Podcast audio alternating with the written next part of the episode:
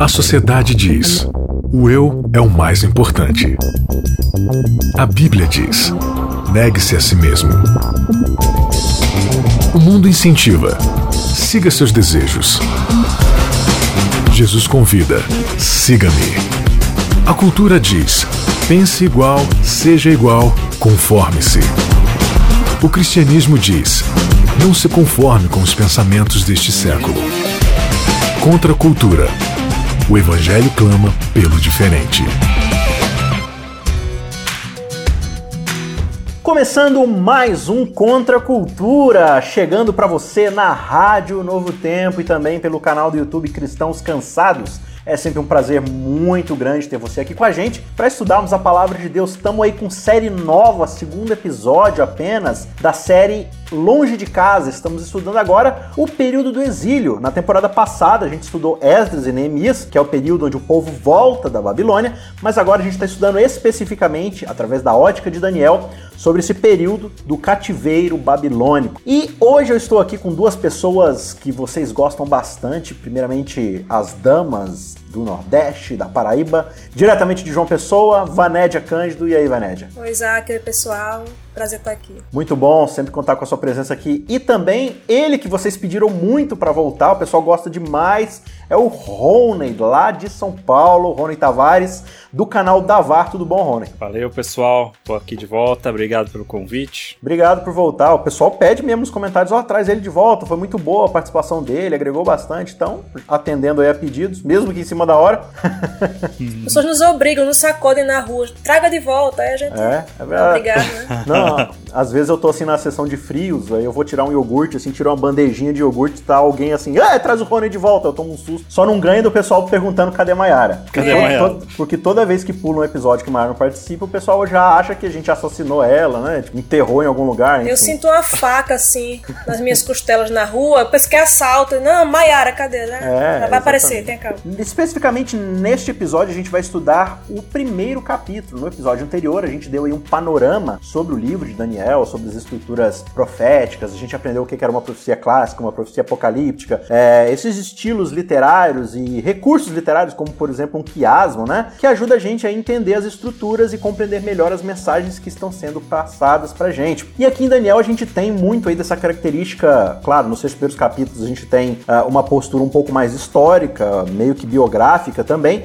mas a segunda metade do livro tem bastante ali de profecia apocalíptica, falando a respeito de eventos que estão para acontecer e tudo mais, e como a gente deve se preparar e que mensagens sobre Deus, sobre o caráter dele, sobre o seu poder, a gente pode aprender à luz de todas essas coisas. Mas a gente vai começar especificamente hoje aqui no capítulo 1, seguindo aí a história de Daniel. O primeiro verso do primeiro capítulo já diz o seguinte: No ano terceiro do reinado de Joaquim, rei de Judá, Nabucodonosor, rei da Babilônia, veio a Jerusalém e a sitiou. Então a gente vê aqui no primeiro verso uma situação bem complicada para o povo de Israel. A Babilônia vai para cima de Jerusalém, sitia e leva ali vários escravos, vence, conquista o povo e tudo mais. Só que aí no verso 2 diz o seguinte: O Senhor entregou nas mãos dele Joaquim, rei de Judá, e alguns dos utensílios da casa de Deus. Nabucodonosor levou esses utensílios para a terra de Sinar e vai descrevendo um pouco mais sobre essa conquista. O que, que de cara a gente consegue ver aqui, Rony, em relação a essa introdução do livro de Daniel? O que, que o autor está querendo deixar bem claro para nós aqui quando a gente começa essa jornada que parece que tudo deu errado, né? Você tem aqui a descrição de que um rei pagão, um rei ímpio, mau, sitiou Jerusalém, levou escravos, sequestrou o templo de Deus, parece que está tudo acabado, mas tem uma mensagem aqui que parece que o autor quer deixar muito clara pra gente antes de começarmos essa jornada no exílio. Qual que é? Então, interessante, né? A gente falou disso uh, agora, nessa última lição de Esdras e Neemias, uhum. que tem essa ideia de que Israel ele, ele quebra um padrão ali do contexto. As pessoas sempre pensavam na, na luta entre os povos como sendo a luta entre os deuses. E a derrota de um povo é a derrota do, do seu deus, do seu deus é, guardião, né? E de seus deuses, do seu panteão. Só que Israel entende diferente, porque quando Israel perde, o templo religioso deles é destruído e o povo é levado para o cativeiro, é, Israel entende que foi o próprio Deus que entregou na mão do, do rei que invadiu. Então, é, do ponto de vista de Israel, da visão de Israel, é, ele não perde porque ele não tem ninguém à altura dele. Então não tem outro deus competindo com ele. Ele domina toda a história. Então tudo que acontece na história, na verdade, acontece por causa de Deus. A gente não entende as razões de Deus, mas que ele é soberano na história, ele é. Então o autor está tentando mostrar pra gente aqui essa ideia de que as coisas não estão fora do controle divino, né? Eu acho que essa, esse grande panorama que a gente vai ver tanto na biografia de Daniel ali e na sua perspectiva de como a história está se desenrolando, como também nas próprias profecias, né? Que já começam, inclusive, através de um sonho que a gente vai ver no episódio seguinte, no capítulo 2. Mas essa ideia de que Deus, apesar de tudo que possa parecer desesperador, Deus está no controle, está guiando a situação, ele está ensinando uma lição ali, não só para o povo de Israel, para o povo de Jerusalém, mas também para os próprios babilônicos, né? Para a própria ideia ali do que, que ele quer fazer em Babilônia e por Babilônia também. Agora é interessante, Ovanédia, que durante o primeiro capítulo aqui, a gente já vai entrar um pouco mais a fundo na história, mas vai se focar aqui bastante, especialmente agora, no desempenho de Daniel e de seus três amigos. Vai mostrar as virtudes deles, assim, a, a sabedoria com que eles lidam e tudo mais. E quando a gente geralmente aborda esse capítulo, o capítulo 1, a gente gosta de enfatizar bastante na questão da dieta de Daniel e seus amigos, na fidelidade de Daniel e seus amigos, na sabedoria de Daniel e seus amigos. E embora isso seja uma realidade em certo sentido, né, de que realmente Daniel e seus amigos tinham um diferencial, eram pessoas íntegras, eram pessoas tementes a Deus e tudo mais, mas parece que tem uma outra tônica aqui que o capítulo quer demonstrar pra gente que muitas vezes, por nos focarmos demais no desempenho humano da história, a gente acaba deixando de lado e não enfatiza esse outro lado. Qual é esse outro lado que o primeiro capítulo quer enfatizar pra gente? É, pois é, há sempre o risco da gente pegar uma história bíblica e transformar as, os elementos ali, né, os personagens,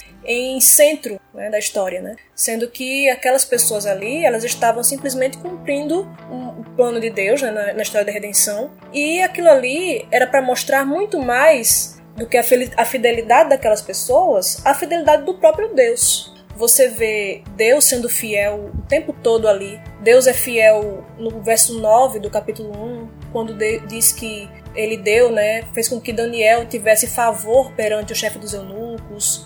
Deus foi fiel no verso 17, quando passado lá a prova, né, que a gente vai ver daqui a pouco, é, passado lá os 10 dias de prova, Deus fez com que eles ficassem muito mais sábios, muito mais doutos do que os outros jovens ali.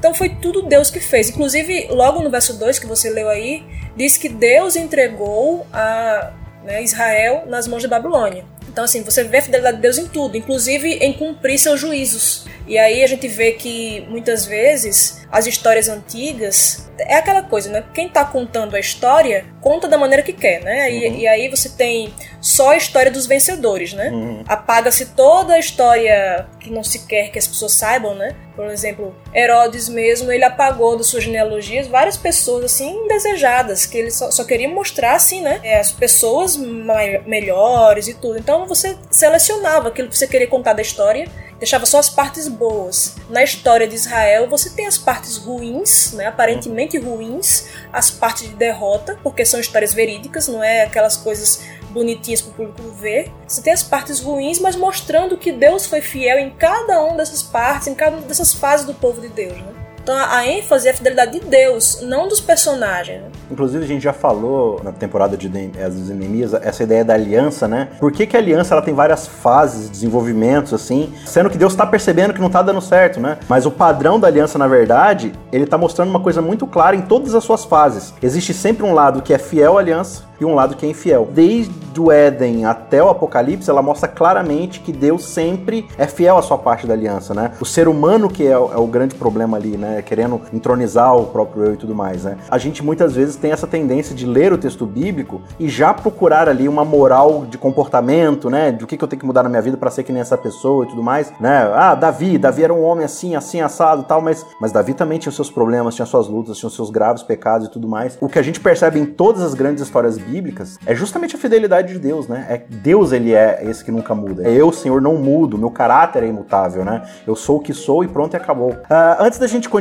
aqui no, no desenrolar da história, quero convidar você aí para acessar youtube.com/barra cristãos cansados, tá? Se inscreve lá, siga a gente, porque tá tendo um conteúdo paralelo aí à série. O Chronicast tá de volta no formato novo aí para quem acompanhava Cristãos Cansados há mais tempo, e a gente tá começando aí justamente com a reedição da série Universidade de Babilônia. Tá correndo aí em paralelo com o Contra Cultura. Então, a cada semana, seguindo aí a estrutura do próprio Contra Cultura, você tem aí os episódios. A gente já lançou um na semana passada, falando aí da introdução da ida do povo para o cativeiro, e essa semana tá justamente aí saindo um episódio, o primeiro dia de aulas, que é a chegada dessa nova turma aí na Universidade de Babilônia, se inscrevendo aí nessa faculdade pagã e como eles vão sobreviver justamente aí debaixo da fidelidade divina, né? Então, se inscreva lá, ative as notificações para você receber todo o conteúdo extra, entre no site também, siga a gente para você não perder nenhum conteúdo, beleza? Então vamos para a história aqui, a gente pode ir já pro verso 3 Diz aqui o seguinte: Depois o rei ordenou a Aspenaz, chefe dos seus eunucos, que trouxesse alguns dos filhos de Israel, tanto da linhagem real como dos nobres, jovens sem nenhum defeito, de boa aparência, sábios, instruídos, versados no conhecimento e que fossem competentes para servirem no palácio real, e que Aspenaz lhe ensinasse a cultura e a língua dos caldeus. Então a gente já vê uma coisa bem interessante aqui, porque esses jovens, e aqui ele diz que são jovens sábios, instruídos provavelmente de uma linhagem bem associada ali com a aristocracia, né, com a realeza de Israel e tudo mais. E o primeiro ponto que me chama a atenção aqui, que é esse homem, que é o tal de Aspenaz, que é essa pessoa encarregada de cuidar desses jovens, a primeira tarefa que ele tem é de ensinar a língua dos caldeus, e é bem interessante porque a língua ela contém toda uma cosmovisão, né? Para você formar um idioma, você carrega significado, as palavras e tudo mais. Então, uma uma linguagem, um idioma, ele carrega toda uma, uma cultura, e inclusive ele fala aqui que deve ensinar a própria cultura babilônica para esses jovens. E aí eu queria ver com vocês, assim, começando pelo Ronen, né? Qual que é os cuidados, assim, que o povo precisa ter? Quando eles vão para Babilônia, eles estão diante realmente de uma cultura totalmente diferente da que eles estão acostumados. É um povo idólatra, é um povo que tem uma cultura mística, tem toda ali uma, uma a sua própria linguagem matemática está muito associada aos seus cultos, né? A sua cosmovisão e tudo mais. E eles agora precisam participar desse tipo de coisa, aprender a a cultura, aprender a língua. Qual é a abordagem que eles vão adotar aqui e, e o que isso ensina pra gente sobre como adotar ou como lidar com a cultura de um lugar como Babilônia, né? Então, várias coisas interessantes nesse verso aí. Ele começa dizendo que esses jovens, ele usa a palavra jovens, aí o capítulo 1 ainda é hebraico e depois o livro de o, o livro de Daniel vai para aramaico e depois volta para hebraico de novo, né? Mas o capítulo 1 é hebraico, ele usa a palavra Yeled para jovens. Essa palavra é a mesma que é usada lá em Gênesis 37 para descrever José, que tinha por volta de 17, 18 anos. Então eram adolescentes praticamente, né? Então eles já eram muito novos e foram levados. E uma lição que eu acho que é muito importante aí nesse verso é que é, Daniel e os amigos dele, eles decidem, eles escolhem as lutas que eles vão lutar. Porque eles podiam muito bem aí logo no começo já cruzar os braços e falar: não, isso daí é tudo coisa de pagão, eu não vou aprender essas línguas. E aí acaba o livro de Daniel aí, não tem livro de Daniel. E morreu. Porque ele não cria nem, não consegue estabelecer nenhum relacionamento com as pessoas desse jeito. Eles se submetem sim a aprender a, a, as línguas, aprender a tradição deles. No ponto de vista de aprendizado, a gente vê que é, normalmente a, os homens da Bíblia eles não têm é, fronteiras. Paulo aprende sobre a, a, cultura da época, sobre os pagãos. A gente vê aqui Daniel e os amigos dele aprendendo Moisés. sobre a cultura. Moisés. Então, é, o aprendizado em si não é necessariamente uma coisa ruim. Você tem que aprender a, a, a, escolher as suas lutas. A gente vai ver depois que Daniel, por um motivo específico aqui, ele escolhe a luta da comida, que tinha um aspecto cultico aqui. Né? A, cultura babilônica era uma cultura muito forte na época. Né? É uma das que mais influenciou, e tem influências da Babilônia até hoje na nossa, na nossa cultura, né? Então eles falavam a, a língua suméria, que era a, a língua tradicional religiosa. É, eles tinham também o babilônico, o acadiano, que era a língua nacional, e também tinha o aramaico, que é próximo do hebraico, que é uma língua que era mais usado para negócios e diplomacia, né? O povo arameu que trouxe essa língua é um povo que é, é era um, um, povo semita também, por isso que tem essa ligação com o hebraico e que ele se ele, ele estabeleceu muita relação ali na, na região por causa dos negócios e acabou essa se tornando também uma das línguas oficiais. Então eles tinham que aprender pelo menos essas três línguas e também as artes dos caldeus, né? Que é a arte de, de astrologia praticamente, muito da, da nossa astrologia que, que tem hoje na cultura é, ocidental veio dessa cultura babilônica também. Então tudo isso fazia parte dessa universidade de Babilônia aí que Daniel e os amigos entraram meio que à força. Tirando José ali dentro do seu contexto caseiro, mas uh, parece que sempre que surge essa ideia do, do, dom de interpretar sonhos e visões, geralmente são em contextos uh, fora do contexto de Jerusalém, de Israel, né? José até tem os sonhos ali, que, que ele recebe na sua família, mas geralmente ele vai receber aquele dom mesmo lá no Egito, no meio de uma cultura pagã que está mais acostumada com sonhos, né? Com visões. E agora Daniel também no meio dessa questão de. Então parece que é Deus se utilizando da própria linguagem dos babilônicos, né? Porque, digamos assim, que uma das matérias da Universidade Babilônica era de interpretação de sonhos e visões, né? Era uma cultura muito forte do, de adivinho e tudo mais, né? Dentro da ideia do, de Jerusalém você tem mais as visões proféticas e tudo mais, e um pouco menos essa ideia do sonho que vem para a pessoa e ela precisa consultar essas artes antigas, né? Uh, eu acho bem curioso essa ideia de como você falou, né? É, eles estão travando uma luta ali para não se contaminar, mas ao mesmo tempo eles precisam se engajar numa nova realidade que Israel está inserido, né? A gente percebe isso, é, isso, aí justamente na ideia lá de que, uh, lá em Jeremias 29, por exemplo, né, Vanédio, quando Deus manda mensagem pro povo de Israel fala assim: olha, vocês estão indo para Babilônia e vocês vão ter que aprender a se engajar, vocês vão ter que aprender a viver lá porque essa vai ser a realidade de vocês, né?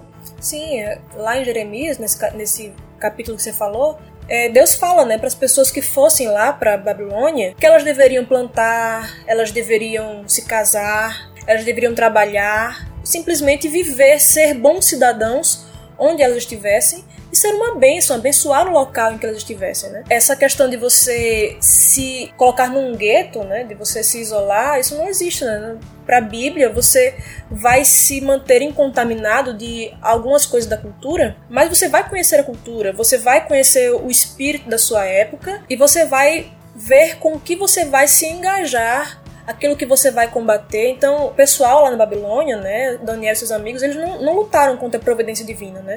Por mais difícil que ela fosse, né, eles não lutaram contra isso. Eles encararam aquilo ali como um chamado, né? Que apesar das dificuldades, eles encararam aquilo como um chamado para eles servirem a Deus onde eles estivessem. Você vê que o próprio Deus ele, ele se engaja nessa ideia da linguagem dos babilônicos, né? Ele vai conversar com Nabucodonosor através de sonhos, através desse tipo de visões e tudo mais. Então, é preciso entender qual é o propósito ali. O propósito não é eles chegarem rechaçando tudo. O propósito é eles, ao mesmo tempo em que eles estão imersos na cultura, eles também não se deixam ser corrompidos por ela quando isso começa a afetar questões que são ali propriamente do judeu, né? Do povo de Jerusalém, dos, das, das leis que eles receberam do próprio Deus, que é o que a gente vai começar a perceber aqui no verso 5, que diz o seguinte: O rei determinou que eles recebessem uma alimentação diária tirada das finas iguarias da mesa real e do vinho que ele bebia. Os jovens deveriam ser educados ao longo de três anos e ao final desse período passariam a servir ao rei. Três anos aqui era praticamente aqui um, uma licenciatura em babilônico, né?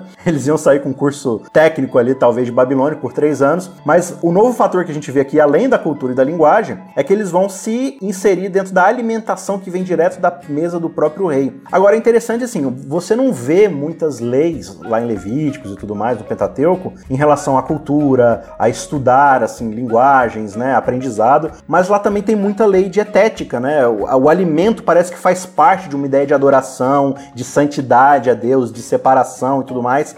É, e aqui, assim, esse trecho onde Daniel e seus amigos eles vão é, rejeitar a comida do rei, dá muito pano para manga nas nossas discussões, né? Muitos vão traçar aqui é, dietas de Daniel, é, uma reforma de saúde, um regime específico, é, enfim. Mas, Vaned, qual que será a ideia aqui é, que o texto está tentando passar para gente? Existe aqui um engajamento na questão de adoração? É simplesmente uma recusa para afrontar o rei? Eles escolhem suas batalhas. Então, tipo assim, não, beleza, a gente vai aprender sobre as divindades pagãs, vamos aprender as artes interpretativas, digamos assim, da bruxaria babilônica, vamos aprender essa linguagem pagã. Inclusive, aqui na frente vocês vão mudar os nossos nomes, vão colocar nomes de deuses pagãos, é, mas não me venham oferecer carne e vinho, não, que aí eu tô fora. Por que será que eles escolhem isso como uma luta para ser travada? É, o texto não fala exatamente porque eles não comeram, né? O que a gente sabe é que eles escolheram não se contaminar com as finas iguarias do rei, se referindo à carne, ao vinho, né? As pessoas especulam que, ah, porque aquela comida ali não era kosher, né? Não era comida realmente como seguindo as leis dietéticas é, hebraicas, né? Ou as pessoas colocam que é não, porque era sacrificado aos deuses e tudo. Só que você vê em várias ocasiões, né? Você vê no Novo Testamento Paulo dizendo: não, não tem problema você comer essas carnes sacrificadas a ídolos, porque o ídolo de si mesmo não é nada. E se fosse a questão do sacrifício aos deuses, não seria só 10 dias, né? Eles, não, eles teriam que se abster o tempo todo. Se fosse a simples questão de ser a comida oferecida aos ídolos, os vegetais provavelmente também estariam nisso, né? Tem a ver com adoração, mas assim, uma explicação que eu acho pode talvez trazer uma luz é que o texto diz: escolheram não se contaminar com as finas iguarias do rei. Ou seja, algo que era tinha o requinte ali de Babilônia, né? Então eles comeram só aquilo que fosse natural, a água, os grãos, os vegetais, talvez assim para se lembrar, né? Olha, é Deus quem provê isso aqui. Porque, assim, o que a estratégia de Babilônia era encantar, né? Você poderia aprisionar e manter ali escravo pessoal, metendo chicote, ou você podia escolher outra estratégia que era, ó, vamos encher os olhos desse pessoal, vamos encher o paladar deles, para eles verem como aqui é melhor e eles se encantarem com isso aqui, né? Você vê que as moscas são pegas muito mais pelo mel do que pelo vinagre, né? Você ter a sedução, o encanto fazer com que as pessoas esquecessem que era Deus que de fato dava aquelas bênçãos e tudo. Talvez nesses dez dias ali foi pra mostrar, olha, é, é o Deus que provê isso aqui e ele vai manter a gente, né, incontaminado e, e isso não vai nos prejudicar, isso não vai... Tem várias explicações, mas eu acho que isso pode ser uma linha interessante assim, a se seguir. É, eu acho esse é um dos pontos mais interessantes de, do livro de Daniel em geral. Por que Daniel escolhe travar as batalhas que ele trava? Então ele parece ser permissivo com tantas coisas, mas com outras coisas, por exemplo, quando ele vai orar lá mais para frente, eu não lembro qual capítulo que é, que é o da cova dos leões, ele decide orar com a janela aberta. É uma coisa que ele não abre mão. Por que isso, né? Eu acho interessante, quando eu paro para pensar no capítulo 1, e a gente repensa toda a ideia de alimentação que a gente tem. A gente costuma sempre dar ênfase na questão de saúde. Interessante quando a gente olha para a Bíblia, a gente olha para Levítico 11, por exemplo, que é o capítulo da Bíblia que fala sobre a, a, as leis dietéticas, as leis de alimentação, a palavra saúde não aparece nenhuma vez. A, a Bíblia não fala sobre saúde. Nenhuma das leis bíblicas tem como explicação a saúde, né?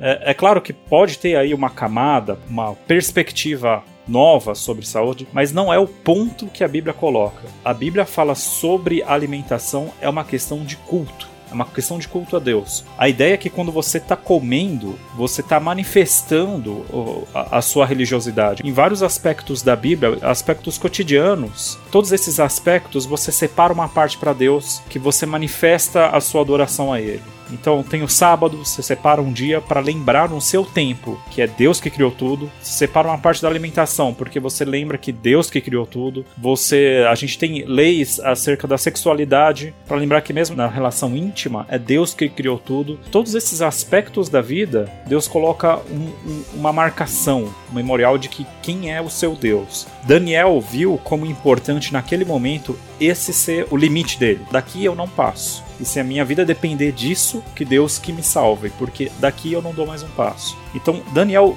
vê essa lei de alimentação, na verdade, mais do que como saúde, uma, um aspecto de culto. O próprio livro de Daniel tem algumas palavrinhas que estão dentro de um contexto cultico, né? O rei Nabucodonosor fala que ele determinou a alimentação, a palavra vaieman, que é uma palavra que é usada normalmente dentro do contexto cultico. Quando fala que eles compareceriam diante do rei, essa expressão também é uma religião que tem uma conotação religiosa, cultural, lá em Crônica, segundo Crônicas 29 fala sobre isso. O livro está indicando num sentido de que, mais do que uma questão de saúde, que não faz sentido você preservar a sua saúde para o rei vir cortar a sua cabeça, né? É, mais do que uma questão de saúde, é uma questão religiosa. E às vezes a gente tenta ter uma religião que, quando a gente pega a, a, os aspectos da religião e sempre coloca uma coisa prática que não é religiosa, como se a religião sempre fosse uma leitura secundária. Então a gente costuma fazer isso, mas Daniel coloca tudo de volta o aspecto religioso, né? Não é, não é uma religião que as coisas estão lá só para te ajudar a ter uma vida melhor. Não, as coisas estão lá porque você serve a Deus e não para você tentar aproveitar o máximo possível o mundo e a saúde e a vida. Claro que a ideia de Deus é que ele não vai colocar como culto e santidade algo que vai destruir sua vida, né? Então tá, tá alinhado dentro da vontade de Deus a própria ideia de que ele te criou com o manual do fabricante ali, né? Então não faz sentido ele te dar veneno para ser uma forma de culto, né? Então, claro que você tem o aspecto da saúde, Deus vai te dar ali alimentos que vão fazer bem para você em certo sentido, mas a grande ideia, talvez que Daniel tá tentando colocar aqui pra gente, e, e o Ronay pontuou muito bem, né? Que é o que Paulo vai colocar no Novo Testamento. Tudo bem, ele fala lá sobre a questão dos, dos ídolos e tudo mais, e, e esse é um contexto bom pra gente levar em conta, né? De lembrar que é Deus que faz todas as coisas, mas Paulo vai enfatizar, ó, quer você coma, beba ou faça qualquer outra coisa, isso precisa ser pra glória de Deus. Ok, Daniel ele vai e ele aprende as artes né, da, de interpretação e tudo mais, mas pra glória de Deus. Lá na frente vai servir pra glória de Deus. Ele se torna alguém sábio pra glória de Deus. Ele se torna alguém esbelto, cheio de saúde, pra glória de Deus. E isso fica muito claro o tempo todo, né?